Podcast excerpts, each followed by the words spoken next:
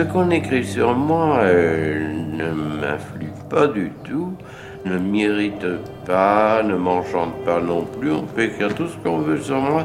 D'ailleurs, en général, je ne nie pas ce qui s'écrit sur moi.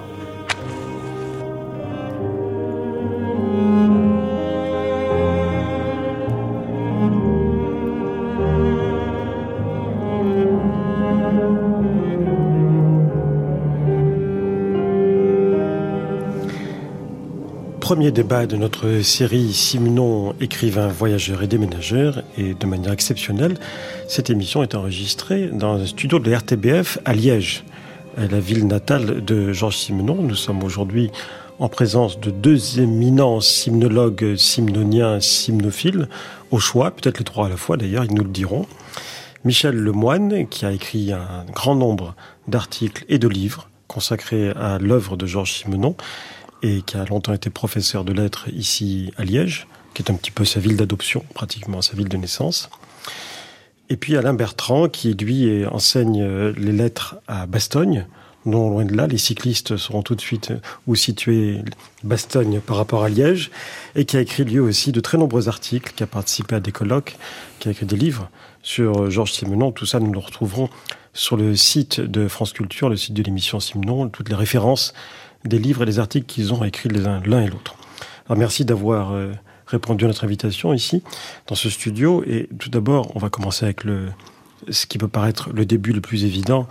Est-ce que Simenon, Georges Simenon, est-ce qu'il est un écrivain belge ou pas? Parce qu'en France, ça fait longtemps qu'on l'a annexé comme un écrivain français, comme tout écrivain de langue française. Michel Lemoine.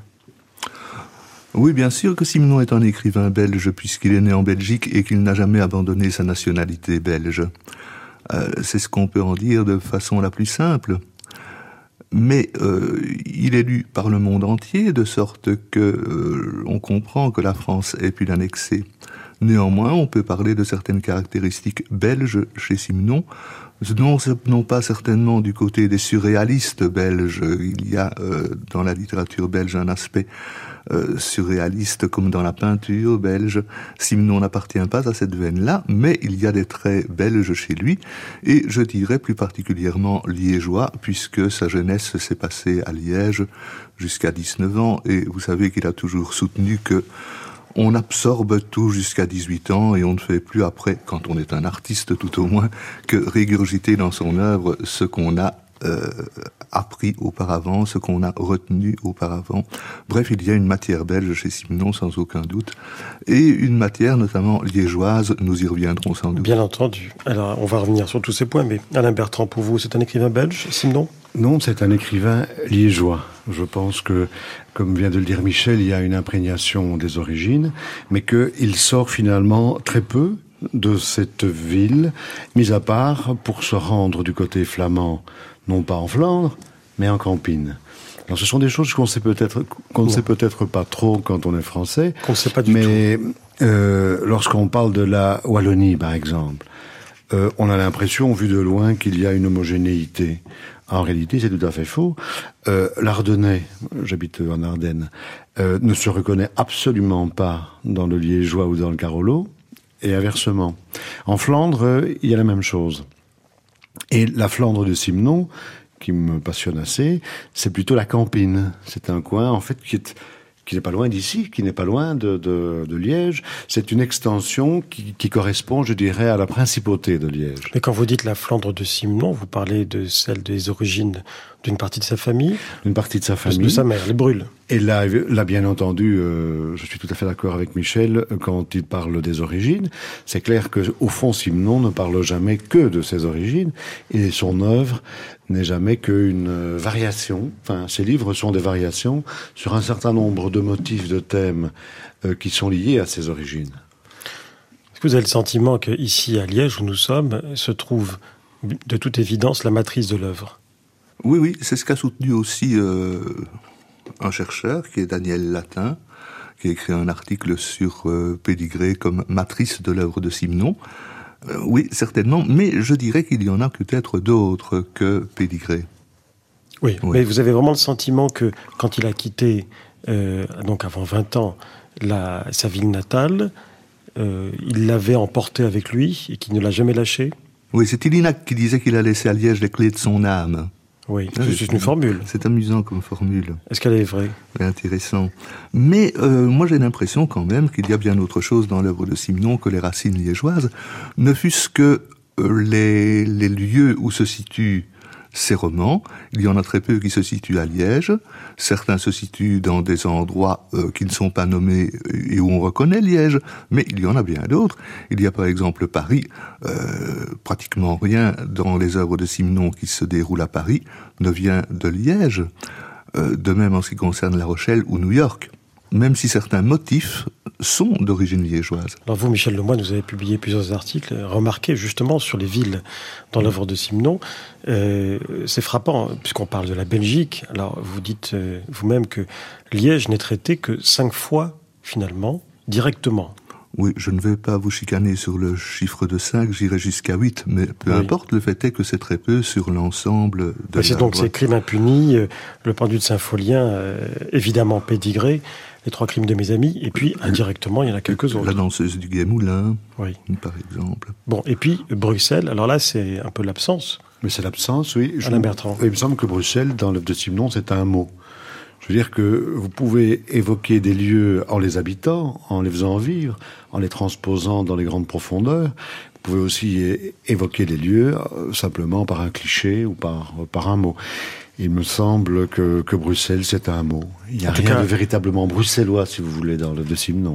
Non, il n'y a rien de bruxellois, mais il y a tout de même cinq romans, si j'ai bien compris. Qui passent par Bruxelles. Qui passent par Bruxelles, le locataire, le suspect, il y a l'aîné des fers chauds, hein, et puis peine de mort, et puis évidemment Émile à Bruxelles. Mais enfin, ce ne sont pas non plus ses plus grands livres. Non. Et alors le, le Charleroi, par exemple, de Simon dans le locataire, à mon sens, euh, c'est davantage un décor nécessaire dans le roman plutôt que le véritable Charleroi. Est-ce que Furne est un décor pour le bourgmestre de Furne? Alors ça, c'est une grande question. Ça, c'est vraiment une question très intéressante. Parce que, bien sûr, certains disent qu'il y est allé, d'autres que non. Il semblerait que oui. Mais je pense que le problème n'est de nouveau pas là. Ce qu'il rend de la Flandre dans le bourgmestre de Furne, c'est quand même, me semble-t-il, je vais peut-être choquer un peu, mais une série de clichés. La Flandre euh, telle qu'il l'a décrit renvoie à l'image de la Flandre qu'on connaît déjà par ailleurs, ou dont on a une idée plus ou moins précise, me semble-t-il. Mais en vous écoutant, j'ai l'impression, la Bertrand, que finalement Simon connaissait mal la Belgique. Il connaissait parfaitement son quartier, sa ville, mais au-delà. Une anecdote, dans ma vie, il y a eu une période Simon très, très intense. Et alors, bon, ben, j'ai une petite correspondance avec lui. Et alors, euh, à un moment donné, euh, je lui parle de l'Asmois, tout simplement euh, parce que mes parents sont originaires de l'Asmois, etc. Et pour lui, c'était la référence tabac de l'Asmois. Oui, je suis allé une fois sur l'Asmois, et puis j'ai traversé la frontière. Mais de nouveau, on a un peu l'impression qu'on va vers le cliché davantage que vers ce que ce paysage peut révéler, notamment dans des œuvres comme celle de Julien Gracq, qui est aussi passé par le long de, de l'Asmois euh, ou bien sûr d'André d'Hôtel, où là il y a une imprégnation, enfin il y a quelque chose de beaucoup plus profond. Ici c'est, ah oui, le mot, presque touristique, je dirais, presque touristique, euh, sur la Moi, je sais pas ce que tu en penses, Michel. Lemoine. Mais je suis parfaitement d'accord, mais euh, j'ajouterais simplement que pour Simon, les autres villes et tous les autres endroits de la Belgique dont il a parlé, il n'y a été que de passage. C'est la raison pour laquelle euh, il n'a saisi que les repères les plus euh, frappants pour lui. Je vais en revenir à Furne. Furne, oui. Par exemple, hein, c'est quand même une œuvre fort importante, le bourgmestre de Furne. Euh, on se souvient de la note liminaire du bourgmestre de Furne où Simenon dit « Je ne connais pas Furne, euh, donc on ne peut pas incriminer quoi que ce soit de la connaissance que j'aurais de Furne. » Mais euh, rien n'est plus faux, c'est vrai que Simenon connaissait Furne, il y était passé. Il y était passé au moins deux fois dans sa vie, une fois au début des années 30 lorsqu'il faisait un reportage sur la région frontalière entre la France la Belgique dans le cadre d'une enquête sur le, trafic du tabac, par exemple. Ben, il était passé par là. Et puis, juste avant d'écrire le bourgmestre de Furne, ça se passait lors de l'affaire de Munich. Hein, bon, euh, Simon regagnait d'Ardard la Belgique pour ne pas être coincé en France par une guerre éventuelle. Et quand il est arrivé à la frontière du côté de la Panne, c'est-à-dire à côté de Furne, à la côte belge, eh bien, euh, on lui a dit, oh, ben, vous pouvez rentrer chez vous, les accords de Munich sont signés, il n'y aura pas la guerre. Ah bon, dit Simenon Chicaleur, il n'a pas fait demi-tour tout de suite, il est resté à La Panne, où il a logé d'ailleurs dans un hôtel qui était un hôtel Terlink.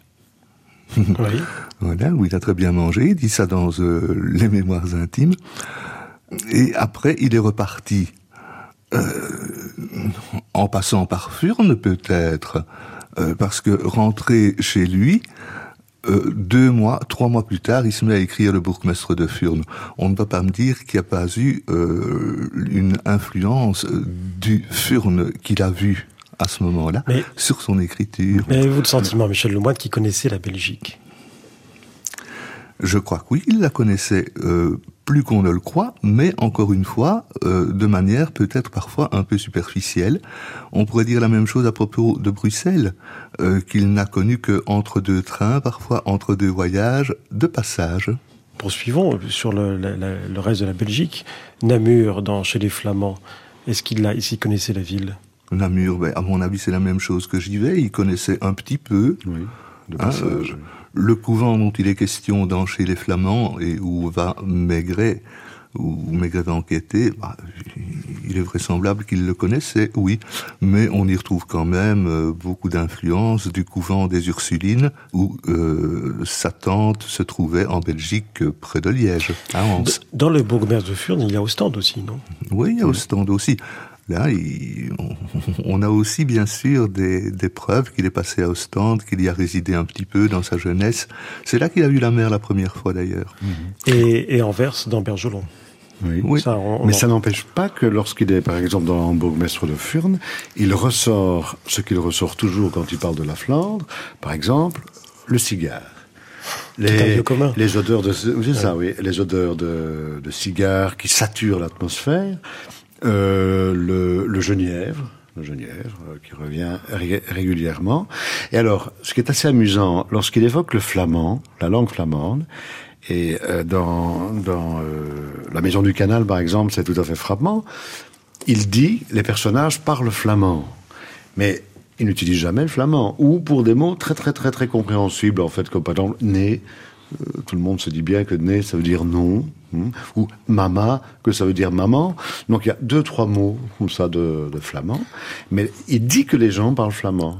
Est-ce que vous comprenez ce que je veux dire? C'est-à-dire qu'on ne rentre pas dans, dans une logique, on n'essaye pas de produire une transposition, on signale de l'extérieur.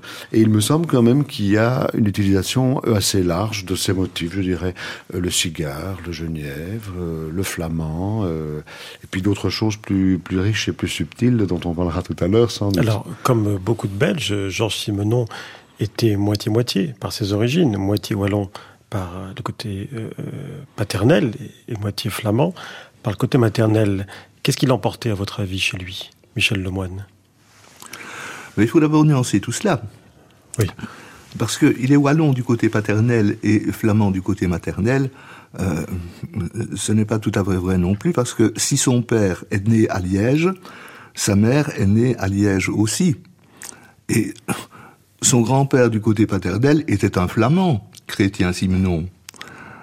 Et son grand-père du côté maternel était lui un allemand, Oui. de naissance tout au moins. Enfin, ce qui est important aussi, c'est la manière dont il présente tout ça. ah, voilà, exactement. Euh, lui est persuadé, lorsqu'il parle de ses origines, que son père euh, est d'une vieille ascendance liégeoise et même d'outremeuse, alors que c'est faux, tandis que ses grands-parents sont flamands, alors que c'est à moitié vrai seulement. Mais ça veut dire voyez quoi, cette, cette version de l'histoire? Mais ça veut dire qu'il s'est imaginé des choses sur lui-même qui ne correspondent pas à la réalité que la recherche a trouvée, tout simplement. Mais il a voulu se convaincre de quelque chose. Ce n'est pas seulement pour donner une image, parce que donner cette image-là, finalement, ça ne le sert pas plus que ça. Je crois que ça participe de cette dichotomie qu'il euh, veut montrer et de cette opposition qu'il trouve entre la famille paternelle et la famille maternelle. Ça fait partie d'un ensemble où le père est opposé à la mère, euh, je Oui. pense. Oui, parce que euh, Alain Bertrand, est-ce que vous avez le sentiment que euh, cette dichotomie bon, est assez évidente, puisqu'il a toujours pris le côté de son père, et, et l'être à ma mère dit bien ce qu'il pensait de, de sa mère, mais de caractère, de tempérament, de culture, euh, il, était, il est-ce qu'il était bien davantage wallon moi, je trouve qu'il est profondément déchiré. Il est, il il est en quête d'une certaine identité, d'une certaine image de lui-même, comme le montre ce que Michel euh, vient, vient de dire. Et en même temps, il souffre d'une espèce de déficience, voire de dégénérescence, parce que, relisant La Maison du Canal, je me suis aperçu qu'il présentait la campine et ses habitants comme des dégénérés. Il n'y a pas d'autre mot. Euh, comme des dégénérés. Alors ça, c'est, je, je, veux dire que ça m'a, ça m'a un, un, peu soufflé au fil de ma lecture. Mais c'est véritablement ça. C'est un pays qui, euh, qui fond, qui coule, qui, qui, qui est liquide jusqu'à la pourriture, jusqu'à la décadence. situer la campine parce que, à mon avis, il y a peu d'auditeurs français et qui, qui Alors, savent à quoi vous faites allusion. La campine se, se situe au nord de Liège, dans la partie flamande du pays. Est-ce que pour vous, l'un et l'autre, un écrivain, si on dit que c'est un, sa seule patrie, ce n'est pas une question de passeport d'administration, sa seule patrie, c'est sa langue. Dans ce cas-là, est-ce qu'on peut dire que Simenon est tout simplement euh, natif euh, de la langue française? Michel Lemoine. Oui, pour moi, effectivement, il est bien représentatif de la langue française.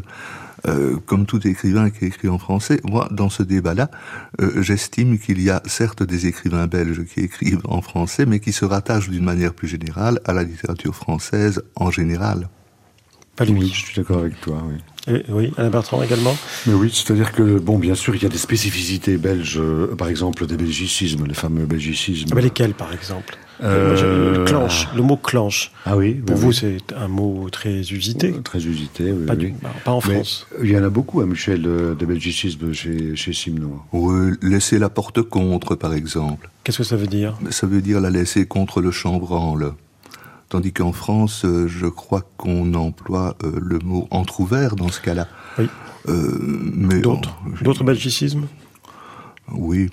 le légumier pour le marchand de légumes. Ah oui, parce que le légumier en français, ça désigne autre chose, ça désigne un, ça désigne récipient. Le plat dans lequel on met les légumes, je crois. Hein. Et une question que je me suis souvent posée, c'est, c'est l'influence de la, de la syntaxe flamande sur, sur son écriture. Et là, très humblement, je l'avoue, je n'ai pas avancé. Oui, moi je me demande s'il y en a vraiment une. Je crois pas. Euh, il en parle quand même, Simon, dans, à propos du bourgmestre de Furnes, -hmm. où il dit « J'ai essayé de faire des phrases un petit peu lourdes pour tenter d'épouser la syntaxe flamande qui, selon lui, selon lui, serait plus lourde que la syntaxe française. Moi, je n'en sais absolument rien. Mais euh, on, on, ne voit pas tellement quand on lit le bourgmestre de Furnes que ce, ce, ce soit plus lourd ou moins lourd qu'un autre roman. Mais tu vois, la lourdeur, à mon avis, fait partie de, de l'idée qu'il a de la Flandre. L'idée qu'il a de la, enfin, de la Flandre, de la campine. Oui, on y revient toujours. Oui, il faut, il faut, il faut si après cette émission, il y, a, il y, en a un seul qui ignore la campine, il est impardonnable. Oui. Vous voyez d'autres belgicismes, non, Alain Bertrand non, non, non. non, non c'est quand même assez frappant parce que tout à l'heure Michel Lemoine a, a, évoqué le surréalisme en Belgique, qui a une place très importante à la fois sur le plan littéraire, sur le plan artistique, euh, pictural, même cinématographique. Euh, Est-ce que Simenon a été totalement imperméable au mouvement? Certainement, mais à l'esprit. Je crois que oui. Il en parle quand même. Il en est question. Euh, il y a même des applications de surréalisme dans certains de ses romans populaires. Mais euh, ce sont des traces. Euh, il le fait surtout pour s'en moquer. Et après, lorsqu'il écrit, alors que nous sommes dans les années 30 et que le, le, surréalisme est né il n'y a quand même pas tellement longtemps, eh bien, on n'en trouve jamais des traces dans son œuvre. Euh, Simenon est toujours un écrivain qui écrit de manière extrêmement classique et il n'y a guère de recherche stylistique ou de vocabulaire chez lui ou euh, de, de, choses qui pourraient étonner le lecteur. Ce n'est pas du tout euh, le fait de Simenon, ça. Il n'a pas été entamé par des influences. C'est une question qu que je me pose souvent et que je pose aux autres. Et effectivement, tout écrivain a d'abord été un lecteur. On sait ce que Simenon a lu dans sa jeunesse, les Russes, Gogol, Dostoevsky, enfin, ce qu'il prétendait avoir lu et qu'il a lu certainement. Mais par la suite, il a en grande partie arrêté de lire pour ne pas être influencé. On ne voit pas de qui il serait l'héritier, ce qui est assez rare pour un écrivain. Michel Lemoine. Mais je crois quand même qu'il est héritier des Russes. Euh, des Russes, les Russes, euh, c'est beaucoup dire. Mais je pense par exemple plutôt à Dostoïevski. Euh, un Dostoïevski qui serait moins profond que Dostoïevski, qui irait beaucoup moins vers l'inconscient, dans la mesure où il essaye toujours de simplifier les choses. Je parle de, de Simenon, bien entendu. Qu'est-ce qu'il a de Dostoïevski? Mais la matière même, la profondeur euh, de certains de ce héros, euh, où l'inconscient affleure sans cesse. Je pense à Monsieur Hir, par exemple, ou à de, un personnage comme Radek dans La tête d'un homme. C'est presque, je, je n'ose pas dire le Dostoïevski du pauvre, mais c'est un peu cela quand même pour moi. Et, et l'inconscient, tu parles de l'inconscient, il affleure aussi. Justement, dans la maison du canal, il y a, il y a des pages complètes Oui, oui. où on évoque les rêves, où on évoque les angoisses, où on évoque cette montée euh, de force qui vont conduire à la tragédie. Pour autant, Simenon n'a jamais revendiqué cet héritage. Sans avoir caché. Il fait partie de ces créateurs, à mon avis, qui euh, souhaiteraient n'être né de personne, Ne rien devoir. ne rien devoir à la personne. Par orgueil ou. Il ne revendique rien, en fait. Par orgueil, euh, oui, c'est possible, je ne sais pas. Mais euh, toujours est-il que quand il cite ses écrivains préférés, euh, il y en a d'autres que les Russes. Il y a aussi euh, Steinbeck, par exemple. Il parle beaucoup de Steinbeck et de Faulkner. C'est surtout Faulkner dont il parle. Mais c'est étonnant parce que euh, quand on lit Faulkner et qu'on lit Simenon, ce sont des choses tout à fait différentes. Alors moi je me dis, mais dans quelle mesure euh, peut-il se revendiquer de Faulkner? Eh bien, euh, je ne pense pas qu'il puisse s'en revendiquer. C'est simplement euh, un rapprochement. Il le cite, voilà. Il a bien aimé Faulkner, mais ce sont deux mondes très différents quand même. On a même l'impression qu'il a pris le contre-pied, puisque pas plus différent, plus opposé Ben, que leur, que leur demande. Alain Bertrand, vous, vous lui voyez d'autres filiations littéraires? Non, non, non, je ne. Je pense qu'il a cherché, après s'être exercé si longtemps, euh, une singularité. Et alors le paradoxe, c'est que sa singularité est remplie de clichés. Enfin, c'est ça qui est très curieux, c'est-à-dire que je me demande s'il y a un écrivain qui utilise avec autant de virtuosité euh, les clichés. C'est-à-dire ce qu'on savait déjà, le remixant à sa sauce et créant quelque chose qui nous paraît troublant, surprenant, euh, et, euh, et très inscrit dans un décor et dans une réalité humaine profonde. et dans le même temps, créant son poncif. Et créant lui-même son pensif, oui, tout Ce à qui est fait. quand même une prouesse, Ah, puisqu'on en parle encore prouesse, euh, oui, 60 oui, ans après oui. Michel Lemoine. Je le rattacherai plutôt, quant à moi, mais je ne suis pas le seul. Plusieurs euh, théoriciens de la littérature, plusieurs historiens plutôt de la littérature, ont tendance aujourd'hui à rattacher Simenon à deux courants littéraires bien connus, euh, qu'il aurait en quelque sorte fusionné. Ce serait le populisme d'une part et l'existentialisme d'autre part. L'existentialisme sans l'aspect philosophique qu'il peut avoir par ailleurs. Euh, Simenon aurait synthétisé les deux, d'après ces historiens de la littérature, mais euh, sans pour autant s'en rendre compte, euh, comme s'il poursuivait son chemin. euh, Il en serait le premier étonné, hein. Pardon Il en serait le premier il en étonné. serait le premier étonné, mais c'est tout au moins ce qui se dégage de certaines études actuelles. Euh, Vous y qui croyez de bonnes raisons de cela. Vous y croyez Je crois qu'il y a une, une partie des deux. J'ai toujours cru que Simenon était un, exi- un écrivain existentialiste, par exemple. Populiste, c'est autre chose. Mais euh, oui, euh, lorsque Gide dit à propos de la veuve Coudert, je crois, euh, c'est bien mieux que l'étranger et pourtant c'est la même chose, eh bien, euh, j'aurais tendance à acquiescer. Et moi-même, lorsque j'ai lu certains romans de Simenon, je me suis dit, mais nous sommes en plein existentialisme. Je parle de mes premières lectures de Simenon. Un roman comme Le Nègre, par exemple, qui est assez peu connu, je me disais, mais alors nous y sommes en plein. C'est presque Roquentin qui travaille au chemin de fer. voilà. Bah, Justement, euh, parce que c'est un exercice auquel tous les interlocuteurs de cette série Simenon vont se plier. Euh, un peu d'égo-histoire, puisque vous êtes tous des spécialistes de Simenon. Comment êtes-vous venus, l'un et l'autre, à Simenon, Michel Lemoine Par quel livre et comment? Euh, Quand j'avais 15 ans, j'ai lu un petit peu par hasard Trois chambres à Manhattan. Je n'ai pas aimé, c'est sans doute parce que je l'ai lu à 15 ans. Je l'aurais lu à 40 ans, ça m'aurait vraisemblablement plu, euh, beaucoup plus.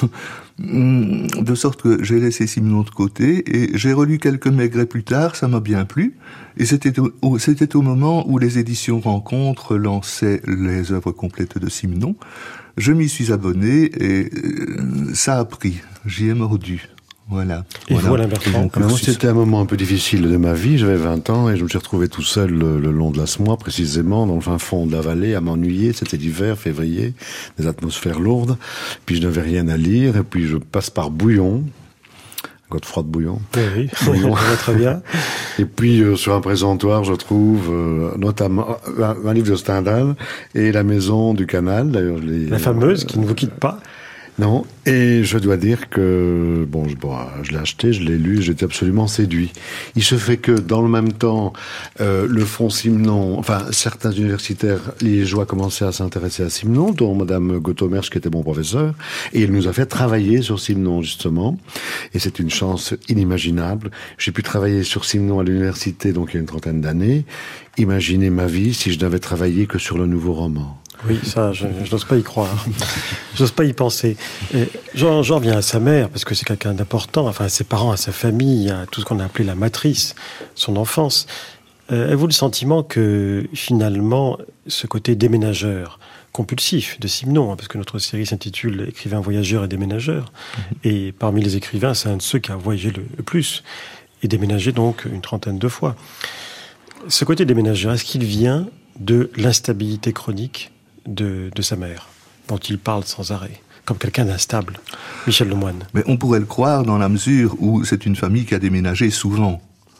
Hein, la petite Henriette, qui est née en 1880, Henriette, je rappelle que c'est la mère de Simenon, avant de se marier, elle a habité dans sept maisons à Liège, je crois. C'est beaucoup.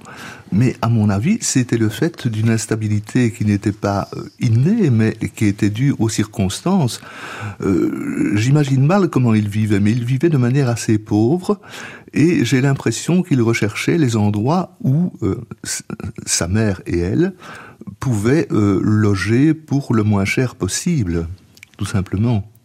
Mais ce n'est pas lié à, un facteur, un gène d'instabilité? Ben, je ne crois pas. Parce que euh, si nous montons encore à une génération euh, antérieure, celle donc du grand-père maternel de Simenon, qui s'appelait Guillaume Brûle, euh, celui qui habitait justement dans la maison du canal dont nous parlions tout à l'heure, eh bien, lui, il était bien ancré dans sa maison du canal. Il y serait resté jusqu'à la fin de ses jours s'il n'avait pas fait de mauvaises affaires, à la fin des années 60. Et à partir de ce moment-là, lui aussi a commencé à errer dans le Limbourg ou en Campine euh, pour arriver à Liège aux environs de 1880. Il me semble quand même que chez Simon, il y a une, une hantise du vide, et que dès l'instant où il se trouve dans un espace qui comporte des éléments de vide, il sent une sorte de menace, et il se dirige vers quelque chose qui pourrait lui assurer, vers un lieu, vers un espace qui pourrait lui assurer une plénitude. Voilà. Je veux dire par là qu'il y a cette dynamique du, du vide, oui, et, et de, du plein qu'on essaye de remplir, de l'identité qu'on essaye de conquérir, de la stabilité qu'on essaye d'avoir, mais qui est menacée perpétuellement. d'une harmonie, la recherche d'une harmonie. Oui, d'une harmonie, D'une unité. oui. Introuvable. Ah, absolument introuvable. D'ailleurs, je- et sa vie et sa compulsion aussi pour les dames euh, et ses nombreux romans, je me demande si, si on n'est pas dans cette dynamique-là. C'est absolument impossible de trouver la stabilité parce qu'il y a la menace du vide qui, à mon, qui, à mon avis, est liée évidemment euh, à sa mère. Oui. Et qui est à rapprocher aussi de la hantise, de la clochard- clochardisation. Il en parle souvent. Est-ce que c'est du cabotinage ou pas? La, la, la C'est peur, la peur de, se retrouver un jour Je- clochard. Je, me trompe peut-être, mais il me semble que c'est un fantasme de plénitude absolue, ça. C'est-à-dire celui qui ne dépend plus de rien. Et surtout pas du regard des autres.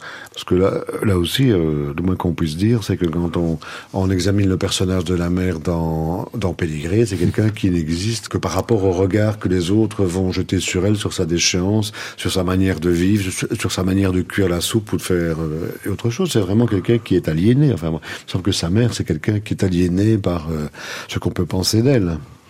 Michel Lemoine, vous avez le sentiment que le portrait qu'il fait de sa mère est un portrait à peu près, je ne dirais pas fidèle, mais qui correspond à une, réalité Ou bien finalement c'est plus un autoportrait de Simon qu'on lit là Euh, euh, je n'en sais rien si ça correspond à la réalité, parce que je n'ai pas connu la mère de Simon.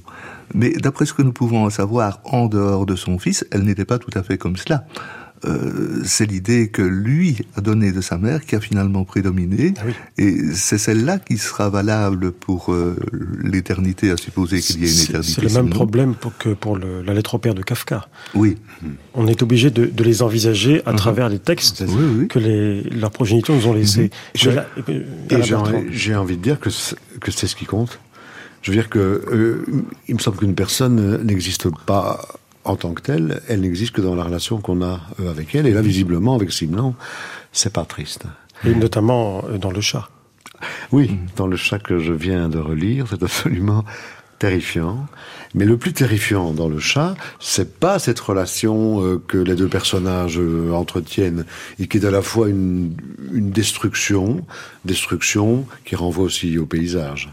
Tout le paysage est en train de s'effondrer autour de cette maison euh, où vivent donc les deux personnages. Mais parce que entre les personnages et leur environnement, il y a quand même des interactions qui sont d'une puissance euh, très très forte. Il y a une imprégnation euh, du paysage et une dynamique sur laquelle on pourrait revenir qui est, qui est très très importante.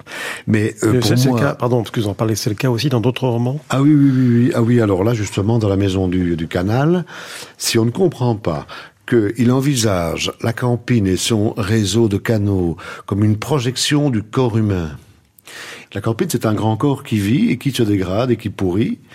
Et alors le, le paysage renvoie à la pourriture intérieure de cette famille qui se désagrège. Si on ne voit pas cette espèce de dynamique extrêmement euh, riche entre le paysage et les personnages, on ne comprend pas si Dans, dans le chat, euh, ce couple se déchire, tandis que des, des- des spéculateurs immobiliers détruisent détruisent tout ce qu'il y a autour pour construire Oui. des tours. Il n'y a que cette petite maison ancienne qui. Oui. qui Et alors, il n'y a plus rien qui tient, il plus rien qui Alain tient. Bertrand. Et alors, euh, à la fin, quand la, le personnage féminin meurt, le personnage masculin a une attaque cardiaque, et la dernière phrase du roman est quand même euh, terrible. Ces gens se sont disputés durant toute leur vie, et la dernière phrase c'est « il n'était plus rien ». C'est-à-dire qu'on n'existe que par rapport à l'autre, on n'existe pas en soi.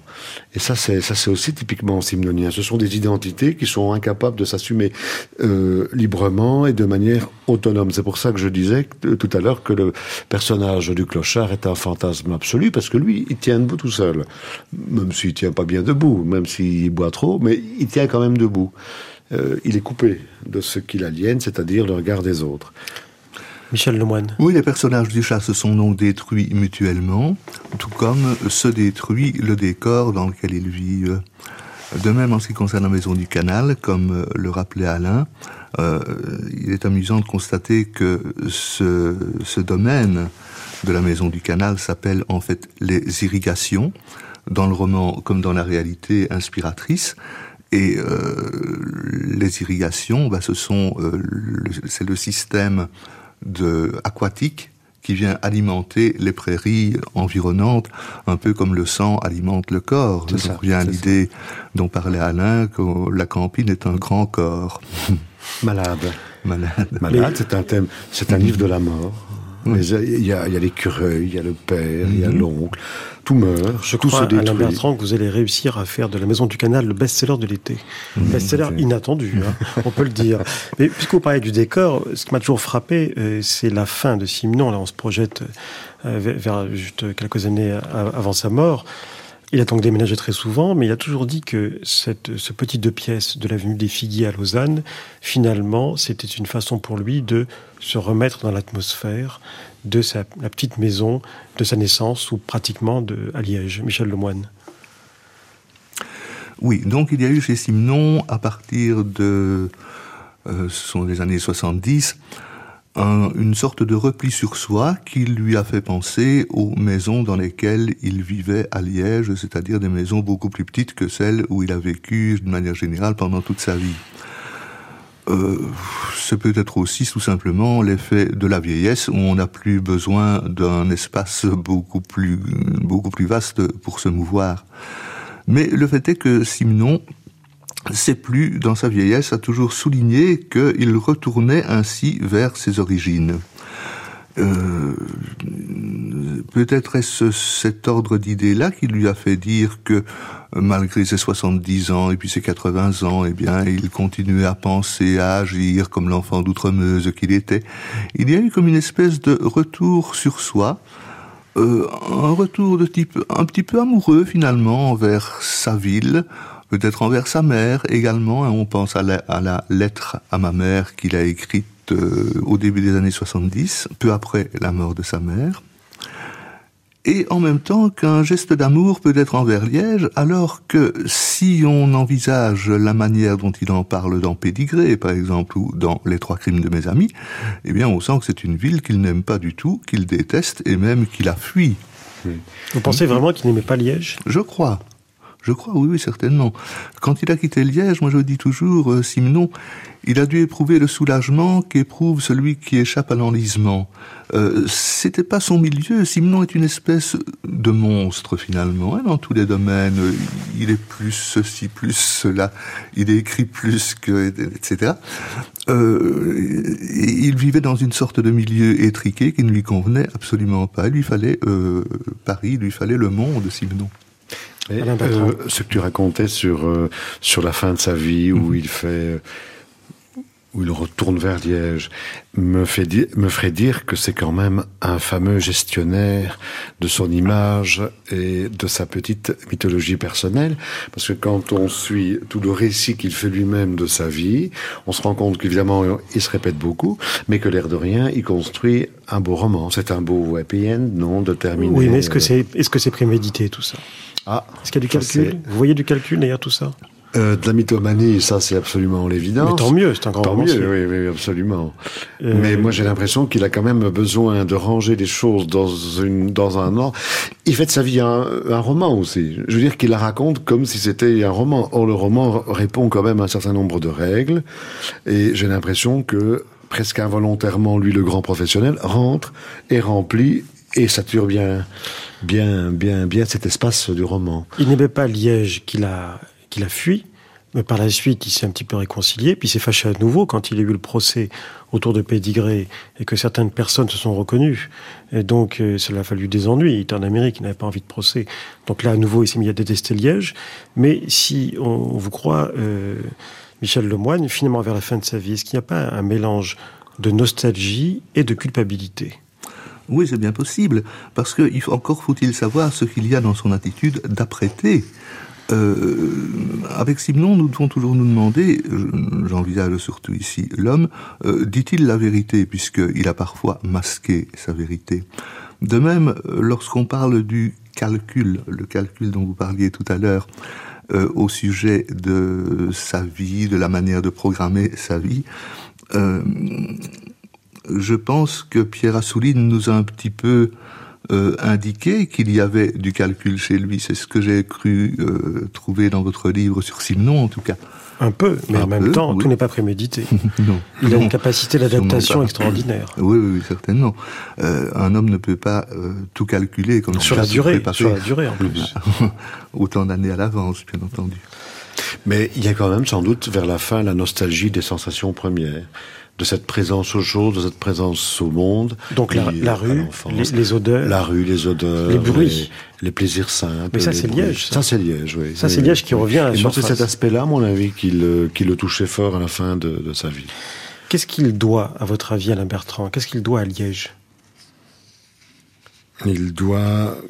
Qu'est-ce qu'il doit à sa famille qui était à Liège? Moi, et à la ville. la question. Et à la ville elle-même. Sa famille, on en a parlé, on peut en reparler, mais la ville, Puisque, vous l'avez dit vous-même, Simon n'était pas belge, euh, il était liégeois. Et on peut même dire, il était d'Outremeuse. Enfin, lui disait, je suis d'Outremeuse. Il y a quelque chose de très curieux. Dans certains romans, lorsqu'il évoque des personnages, des hommes, donc des, oui, enfin des personnages qui viennent de Liège, il les présente, vu donc de l'extérieur dans un contexte différent. Par exemple, quand ils sont en Flandre, le liégeois de passage est représenté avec tous les traits clichés du liégeois. C'est assez curieux. Jovial. Jovial, sympathique, amateur euh, de jolies dames, caresseur de fesses, enfin bon. Je parie euh, que tu penses au scaphandrier dans la maison du canard. Exactement. c'est là encore une fois, ça m'a frappé. Mais c'est vraiment, mais alors tous les clichés du liégeois. Bon, qu'est-ce que ça veut dire? Or, il était de Liège, il aurait pu présenter les choses différemment. Ben, non, il se met bien entendu du point de vue des personnages euh, flamands, mais euh, en même ce qui est temps, intelligent sur le plan de la technique. ah, sur, le plan de la technique, euh, c'est tout à fait brillant parce que le, ah, le personnage féminin, donc qui arrive en camping, vient vient vient de Bruxelles, donc il se positionne d'une manière différente. Mais donc il présente le liégeois avec tous les clichés du, du liégeois. Mais on a presque l'impression qu'il fait un clin d'œil tellement c'est appuyé. Et on se dit c'est pas possible que quelqu'un qui vient, qui, est originaire de, Liège parle ainsi du liégeois. C'est trop. Eh bien non. Donc ce, à quoi je veux en venir, c'est au fait que la logique littéraire et romanesque l'emporte toujours chez lui et que sa vraie logique c'est là qu'elle se trouve et non pas dans une fidélité quelconque à tel ou tel aspect de sa ville, de sa ville d'origine, de sa ville de naissance. Michel Lemoine en a évoqué Outremeuse, qui est donc le quartier où il a vécu, où il est né. Est-ce que vous pouvez quand même euh, dire qu'est-ce que c'est que qu'Outremeuse, vous qui habitez Liège depuis très longtemps, pratiquement depuis toujours euh, Nos auditeurs ne connaissent pas tous euh, ni la ville ni le quartier. Alors, qu'est-ce que c'était qu'Outremeuse, euh, disons, euh, avant, la, Première Guerre mondiale? Avant la Première Guerre mondiale, et encore aujourd'hui, dans une certaine mesure, c'était le quartier le plus populaire de Liège. Le plus populaire au sens de l'échelle sociale. C'est là qu'habitaient les habitants les moins favorisés. Mais il y avait en même temps une partie d'Outremeuse qui était euh, peuplée, si vous voulez, par la petite bourgeoisie, et c'était cette partie-là où habitait Simenon. Bah, Donc c'est un quartier qui est séparé par des ponts par rapport au centre-ville. faut le préciser. Exactement, c'est pour cela que ça s'appelle Outremeuse, ça veut dire de l'autre côté de la Meuse. Bref, euh, Outremeuse, c'est la rive droite de la Meuse. Et donc, est-ce que pour vous, il était plus d'Outremeuse que de Liège? Bah, d'après moi, non. Non, je pense qu'il était liégeois parce que finalement, euh, il a eu certainement cette culture euh, d'un gamin d'Outremeuse, comme il aime à le dire, mais enfin, euh, il, a- Il en est sorti. il en est sorti. Quand il a été reporter à la Gazette de Liège, Et déjà, c'était pas la Gazette d'Outremeuse. hein. Euh, Déjà, lorsqu'il a fait ses études secondaires, il est allé à Saint-Servais, qui était dans le centre de Liège. Donc, euh, non, je crois que euh, Simon est liégeois avant d'être d'Outremeuse, en ce qui me concerne. Vous avez euh, tout à l'heure évoqué la formule, enfin de loin, qu'il avait servi à, à maintes reprises, à savoir, euh, à 20 ans, on est achevé d'imprimer. C'est ce qu'il disait, pour signifier tout est en place. Après, ça ne fait que... Bon, mais l'essentiel est là. Cette formule, euh, vous y croyez, s'agissant de Simon Est-ce que finalement tout Simon est dans Pédigré? Je n'y crois pas tout à fait, mais une grande partie de Simon y est. Euh, c'est un peu comme si euh, la base était trouvée avec Pédigré. Mais il viendra bientôt d'autres choses qui s'ajouteront à Pédigré. Euh, Simon a connu de multiples expériences au cours de sa vie, de tant de voyages. Eh bien, ça va l'influencer quand même. Oui, mais ça, ce sont Euh, des choses, j'allais dire, secondaires par rapport à l'essentiel. Par rapport à la base, oui, oui, certainement. La base de la matrice. La matrice, oui, oui. Mais nous, nous l'avons dit tout à l'heure, hein, euh, c'est là que se trouve la matrice de Simon. Mais il y a tout de même le reste, c'est-à-dire tout ce qu'on peut y ajouter euh, par ailleurs. Mais est-ce que, ça, est-ce que ça modifie le portrait ou pas? Euh, ça modifie le portrait dans ses détails, mais pas dans l'essentiel. Alain Bertrand Mais vous parliez de, de matrice. Moi, j'aimerais bien parler d'organes. Parce qu'il y a une scène dans Pédigré qui me paraît vraiment centrale, c'est la question des, des organes.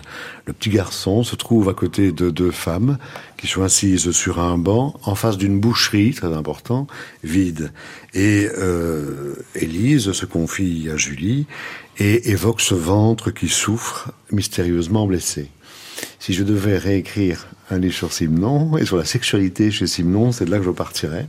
Parce que ce ventre mystérieusement blessé en Outremeuse, hein, dont nous sommes vraiment à l'origine euh, de tout, eh bien, ce ventre, vous le retrouvez tout le temps. Et le mot organe, rien que le, que le que l'occurrence du mot organe chez Simon, qui est toujours l'organe étant blessé, étant dans le ventre de la femme, et la femme qui souffre à cause de la sexualité par la sexualité, je parle des femmes de type maternel évidemment, ou pas des autres, Eh bien, euh, je pense que ça joue un rôle considérable dans, dans, dans le relationnel et dans, dans la dynamique féminine, enfin dans, dans les relations qu'il entretiendra, enfin que ces personnages entretiendront avec, euh, avec les, les femmes. Et on retrouve ça tout le temps. Alors, euh, il y a le mot organe, il y a la couleur rouge, le sang, la blessure, l'ouverture, euh, il y a le vide. Alors le vide, le vide central qui est qui est dans le ventre de la mère. Je ne veux pas faire de la psychanalyse à 5 francs, hein, mais enfin voilà. À 5 euros. À 5 euros. Euh, et, ce sont des motifs récurrents que l'on ah retrouve euh, dans beaucoup de romans. Michel Lemoine, vous avez ouvert depuis tout à l'heure votre livre Les chemins belges de Simenon, c'est bien celui-ci, hein. Euh, à une certaine page. Vous voulez y chercher ou y trouver quelque chose? De quoi s'agit-il? Euh, je voulais parler du sentiment qui animait Simenon à propos de Liège. C'est au début du livre, je cite une anecdote qui s'est déroulée en 1961, en octobre, au moment où euh, Simenon vient de rentrer d'une inauguration qu'il est venu faire à Liège. C'est l'inauguration d'une bibliothèque qui portait son nom dans le quartier d'Outremeuse, généralement à deux pas de l'endroit où il habitait. Et euh, quand il rentre chez lui, en Suisse, au château des Chandans, où il habitait à ce moment-là, euh, il est allé dans son bureau et il a écrit ce qui suit dans son journal de l'époque qui devait devenir Quand j'étais vieux. Il écrit ceci. Curieuse impression à Liège de regarder le soir les mêmes fenêtres que je regardais à 15 ou 16 ans, avec leur store vaguement éclairé, laissant deviner l'intimité des petits ménages et qui me donnait une telle envie d'évasion, frisant la panique. En les retrouvant identiques, j'avais presque peur qu'on me retienne prisonnier. Pourquoi là et pas ailleurs? Et alors que Liège m'a comblé, on dirait que j'ai toujours fui ma jeunesse. Allons pondre une petite phrase comme ça lâchée en passant, mais tout de suite après, il va commencer un roman, Simon, au mois de novembre alors qu'ici nous étions en octobre. Et au mois de novembre, qu'est-ce qu'il écrit? Il écrit Les Autres. Euh, c'est un roman peu connu, mais qui va le devenir depuis qu'il a été retenu dans le troisième volume des romans de la Pléiade. Et dans Les Autres, euh, le héros dit ceci. Cela m'a valu de retrouver sous la pluie battante le quartier de mon enfance. Et je me demande pourquoi je ressens chaque fois un certain déplaisir, une angoisse, comme si je risquais d'être à nouveau enfermé dans le réseau de ces rues trop calmes où on ne voit que de loin en loin un passant sur le trottoir, une vieille dame entr'ouvrant sa porte, un rideau qui bouge. Pourquoi dans ce quartier-là tout me paraît-il immobile, comme figé, non seulement les maisons, les fenêtres, mais les bancs, les ormes du square, les gens eux-mêmes que je retrouve faisant les gestes d'autrefois. Eh bien, dans ce caractère figé, je me demande s'il n'y a pas, comme euh, ce, mm, ce dont parlait Alain Bertrand tout à l'heure en ce qui concerne les organes, euh, la place, la boucherie, euh, bref, il y a là tout un système qui est très simnonien et qui fait partie euh, au plus profond de Simon, me semble-t-il. Mais Scrutner disait que euh, Simon, au fond, c'est le désir entravé. Ce sont des... Mais, c'est exactement ce que tu viens de dire. Mm. C'est-à-dire euh, des gens qui essayent de devenir quelqu'un, qui n'y arrivent pas. D'ailleurs, relisant un peu Simon, je me suis rendu compte qu'un thème aussi qu'il faudrait peut-être approfondir, c'est la question de l'homme. Comment devient-on un homme? Véritablement un homme. Et je pense que c'est une question qui hante véritablement toute l'œuvre. Devenir un homme, c'est-à-dire, hélas, la réponse est souvent proche de celle-ci, j'estime non, je deviens un homme à partir du moment où je peux remplacer mon père. Si, où j'acquiers les caractéristiques de mon père et où je, je peux, euh, en quelque sorte, prendre sa place aux côtés de ma mère. Par exemple, dans l'affaire Saint-Fiacre, qui est un, qui est un maigret, c'est ça l'histoire, en fait. C'est l'histoire de, d'une comtesse et d'un comte. Le comte disparaît, le domaine s'effondre sur le plan moral, financier, etc. Une vieille comtesse prend des gigolos, euh, elle perd de l'argent, elle, elle ne se contrôle plus, la marche du domaine. Et puis, vous aurez trois jeunes personnages qui vont tenter, même quatre avec Maigret, de prendre la place, de devenir le patron. Alors, dans les romans flamands, ça devient de devenir le basse, hein, le patron, l'homme puissant, celui qui, avec son cigare, sature l'atmosphère de la pièce. On, on en revient toujours à ça. Et le vainqueur, ce sera celui, ce sera le fils, qui parviendra à redevenir le maître pour une raison très simple, c'est parce qu'il a résolu l'énigme. Celui qui résout l'énigme, c'est celui qui devient l'homme. Et, là, on trouve Maigret, évidemment. Et quelle énigme Et quelle énigme Et là, on trouve le, le euh, avec... Euh, mhm, mhm. Mais euh, là, dans l'affaire Saint-Fiacre, enfin, Gilles Grangier, qui avait donc fait l'adaptation, montre bien une chose, euh, il me semble, à part l'influence du père, hein, c'est que Simenon a travaillé donc chez le marquis de Tracy comme secrétaire à Paris-le-Frézy dans un château, et on a le sentiment que là, il y a une forte influence de ce qu'il a vécu, de ce qu'il a observé, des mœurs aristocratiques de la campagne, euh, de cette manière de se comporter. Et en même temps, une angoisse fondamentale devant l'effondrement du vieux monde et d'une aristocratie qui ne résiste plus à la montée de cette euh, du progrès, de la technique, de la, technique euh, de, la bourgeoisie. Euh, Simon étant, à mon avis, un écrivain qui a une vision du monde extrêmement conservatrice. Oui, ça, je pense que là-dessus, on peut s'accorder, Michel Lemoine. Oui, dans, dans l'affaire Saint-Fiacre, ce qui me frappe aussi, c'est que le fils résout l'énigme et non pas à la place de Maigret, Maigret euh, n'a pas le fin mot de l'histoire, mhm. c'est le fils. Euh, alors que Maigret, Maigret, est considéré généralement comme un substitut du père, un hein, mhm. substitut mhm. paternel, c'est amusant aussi. Mais je ne réponds pas à votre question, Pierre, excusez-moi. Non, non, mais peu importe, hein, c'est la discussion est par rappel dans tous les sens, mais c'est pas plus mal. Je suis frappé aussi par euh, autre chose, c'est que on n'a pas prononcé pratiquement le mot d'atmosphère. Or, à Liège, s'il y a bien un endroit où l'atmosphère doit être présente, puisqu'elle irrigue en quelque sorte pratiquement toute l'œuvre, c'est bien ici. Est-ce que cette atmosphère qu'on a beaucoup, beaucoup, beaucoup citée, est-ce que finalement c'est une tarte à la crème, un lieu commun, un poncif de plus? Ou alors, si ce lieu commun a la vie si dure, bah, c'est que c'est une réalité. Mais peut-être n'avons-nous pas cessé de parler d'atmosphère depuis que nous parlons de Simenon, mhm. euh, dans la mesure où finalement, qu'est-ce que c'est l'atmosphère euh, chez Simenon? Ce n'est pas seulement le temps qu'il fait, ce n'est pas seulement euh, les circonstances environnantes, euh, les météores dont parlait Tournier, euh, c'est bien d'autres choses qui font que le monde de Simenon est ce qu'il est. Et je crois qu'Alain Bertrand avait écrit dans son premier livre sur Simenon de fort belles, fort belles choses sur l'atmosphère. Il y avait un très beau chapitre sur l'atmosphère. Je pas ça, c'est l'énigme. Euh, euh, je pense que pour un pour un chercheur euh, sur Simon, le style de Simon et l'atmosphère, c'est quand même ce sont quand même deux, sujets passionnants. Bernard Lavoine avait fait sa thèse, je crois d'ailleurs, sur sur l'atmosphère chez Simon. Mais il y a quand même cette imprégnation euh, des lieux, cette espèce d'échange entre ce qui se passe à l'intérieur de l'homme et ce qui se trouve à l'extérieur, qui joue un grand rôle. Un échange. Euh, un, échange, oui, oui, oui, Et alors une, liquéfaction. chez Simon, les lignes ne sont jamais droites, ne sont jamais nettes. Et quand elles le deviennent, c'est menaçant d'ailleurs. On peut remarquer ça encore une fois dans la maison du canal. Mais euh, il y a une liquéfaction, les choses deviennent mouillées, humides, se euh, ne se décomposent pas, mais prennent une humidité sensible. Enfin, oui, forcément. L'humidité est forcément sensible. Mais on est dans, le flou aussi, parce qu'il y a des brouillards. Et on est dans le flou, oui. Dans le brouillard. Et alors, évidemment, il travaille les cinq sens d'une manière remarquable. Ça joue quand même un certain rôle. Et surtout les sens primitifs c'est-à-dire le toucher, euh, la pluie, etc. Le toucher, je pense que l'oreille joue un certain rôle, mais euh, peut-être pas le plus important. Mais le goût, le toucher, l'odeur, tout ce qui est proche de l'animalité, euh, tout ce qui nous rapproche de la terre tout ce qui est lourd en quelque sorte. Le mot lourd joue aussi un rôle très important. Alors il y a des oppositions de, motifs. Par exemple, dans le chat, le personnage masculin est associé au lourd, il est associé à l'animal, le chat, hein, qui est proche de la terre, le sol. De l'autre côté, la femme est associée à la, euh, au perroquet, à la colombe, elle est légère. Et alors il y a toute une dynamique de, de motifs lourds, légers, grands, petits, etc. Des choses finalement très Inconscient, bien sûr. Euh, oui, mais, qui contribuent à cette atmosphère. Mais il n'y a pas plus lourd que Maigret. Ah oui, surtout au début. Surtout au début, dans les premiers Maigret, il est grand, il est lourd, il est massif. Mm.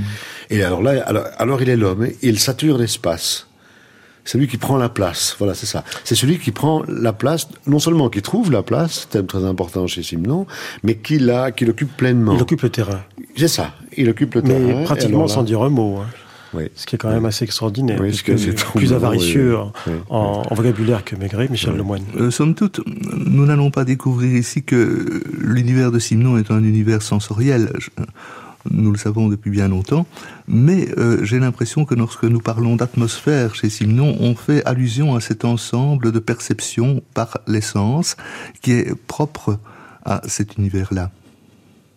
Est-ce que cette, cette, atmosphère est typique de Liège? Je l'ignore, mais une chose qui me frappe, il a souvent été écrit que finalement, de manière consciente ou inconsciente, Simon avait reproduit presque partout dans le monde la topographie de la ville de Liège, c'est-à-dire euh, l'église Saint-Folien, le café, l'école, l'hôpital où il servait la messe le matin, était enfant de cœur. Et que, enfin, certains commentateurs ont écrit que, secrètement, cette topographie très liégeoise se peut se retrouver en Amérique, euh, n'importe où en Europe, en Allemagne ou ailleurs. Michel Lemoine. Oui, ça peut se retrouver effectivement plusieurs fois, mais pas toujours. Euh, un roman comme les autres dont nous parlions, il a un substrat liégeois euh, qui me paraît évident. De même, l'âne rouge, par exemple, qui se déroule à Nantes, eh bien, il est très facile de retrouver Liège sous Nantes. Mais euh, lorsque Simenon écrit, je, répète ce que je disais tout à l'heure, lorsque Simenon écrit un roman qui se passe à Paris ou un roman qui se passe à La Rochelle, ce sont Paris et La Rochelle qui sont là. Ce n'est pas Liège, euh, en dehors d'un petit motif par-ci par-là. De même, ces romans américains, euh, non, je, ne vois pas Liège dans les romans américains, mais euh, parfois il y a des motifs qui viennent de Liège, effectivement. Vous avez l'un et l'autre lu, relu, archi-relu l'œuvre de Simon depuis des dizaines d'années. Aujourd'hui, s'il y a dans toute cette œuvre que vous ne cessez de, de, de manière compulsive de lire, est-ce qu'il y a un livre qui vous touche davantage que les autres? Je dis bien touché. Donc il s'agit d'émotion, il s'agit de Michel Lemoine.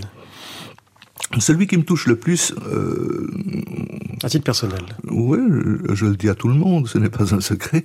C'est Le Petit Saint.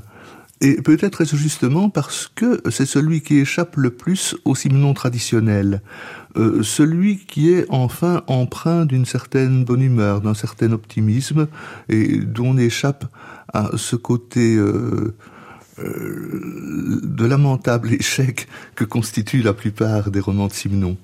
C'est le roman d'un Simon apaisé. Oui. Et c'est quasiment serein. Oui, et dont le héros n'est pas quelqu'un qui écrit, mais qui peint. Voilà. Peut-être cela aussi. mais je partage ton opinion. Moi, je dirais vraiment la même chose que toi. Et alors, c'est cet homme qui peint et qui est en quelque sorte en rapport avec la réalité directe, sans passer par l'intellectualité et la pensée, quelque chose de quand même fascinant. Donc, à vous en croire l'un et l'autre, il y a deux livres à lire de manière impérative. C'est La Maison du Canal pour des raisons qu'on a évoquées, et le petit saint. Et en même temps, on risque de faire découvrir Simon par le moins simnonien de ses livres. Mais Pédigré n'est pas simnonien non plus, et on pourrait le dire de beaucoup d'autres livres. Nombre de fois on dit ce n'est pas simnonien. Bien sûr, mais je crois que Alain Bertrand et moi, si nous devions citer euh, les livres de Simon que nous aimons bien et que nous conseillerions de lire, euh, on les citerait oui. pratiquement tous. Ah oui, oui, oui, La neige était sale, par exemple, mais là, on bascule dans. Oui, mais voyez, à chaque fois, là, voilà. c'est quelque chose d'autre. Ça qui est extraordinaire. Oui, c'est ça. Ce n'est jamais la même chose. Ça. Mais un conseil qu'on pourrait donner aux auditeurs quand même, c'est de ne jamais acheter un seul Simon. Pourquoi Parce ça fait mal risque de se retrouver en situation de manque. Euh, on n'achète jamais une cigarette, on achète un paquet de cigarettes. Donc, il serait peut-être conseillé... Acheter un paquet de. D'acheter un paquet de Simon de manière à pouvoir s'y plonger, comme disait Gide, de manière à pouvoir s'y plonger eh bien, écoutez, le temps nécessaire. L'édition des œuvres complètes par Omnibus est là pour ça, puisqu'à chaque fois, il y a cinq ou six Simon en un seul, ou alors euh, bah, la, la Pléiade, puisqu'il y a maintenant trois tomes dans la Pléiade. Merci Michel Lemoine et Alain Bertrand. On se retrouve pour la suite de cette émission dans un instant.